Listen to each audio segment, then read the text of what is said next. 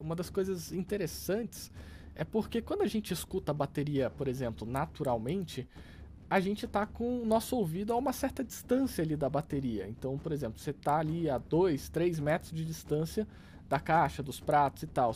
E o reverb ele traz essa, essa ambiência que eu acho super legal. E o over, por exemplo, também traz essa ambiência. Ele vai trazer justamente esse som mais acústico, de uma forma geral, da bateria. Então, ontem a gente falou sobre os kits de microfonação, que são aqueles kits com 5 ou 7 microfones que ficam um em cada peça ali, mas quando a gente posiciona, que nem o, Adriano ensinou ali, a gente coloca ou no meio ou mais para as laterais ali da peça, e isso vai mudando o timbre. Porém, a gente tem aquele som mais seco, aquele som mais duro.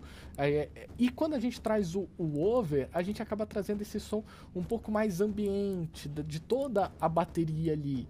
Então, os overs nada mais é do que dois microfones que estão ali posicionados em cima da bateria para captar essa ambiência. Claro que também, dependendo da posição, vaza bastante prato. Então, tem às vezes quando você tem uma limitação de microfones na bateria, é, as pessoas escolhem colocar os overs ali e utilizar eles para captar mais esse som do, dos pratos e não microfonar cada prato em específico também.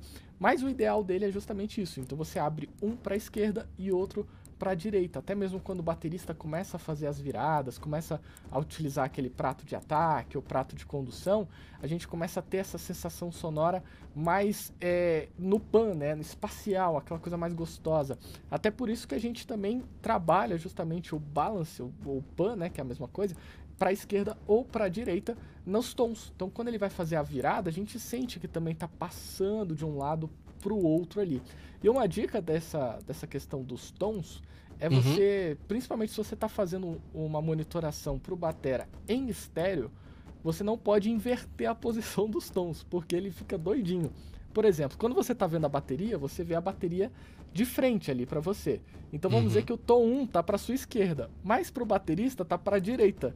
Então se você abre o pan para a esquerda, o que, que vai acontecer? Ele vai ouvir de um lado um tom que está na direita. Na hora que ele bater ali, ele vai ficar muito confuso. Então, Ou seja, a prioridade é o músico, né? Exatamente, a prioridade é o músico ali. Então é importante você se atentar a esse, essa questão da, do retorno, né? Quando você estiver trabalhando ele em estéreo, que os bateristas amam. Na verdade, assim, os músicos todos gostam quando você traz esse som com efeitos, com delay, com reverb ali, que ele bota o fone e fala, nossa, tá parecendo que tá dentro de um estúdio, né? Aquela é, música exatamente. Realmente bem mixada. É, é, diferente você mandar um som mono para ele, né? Onde você não tem essa separação de, de estéreo. Então, assim, isso é muito legal dos overs, ele traz justamente isso.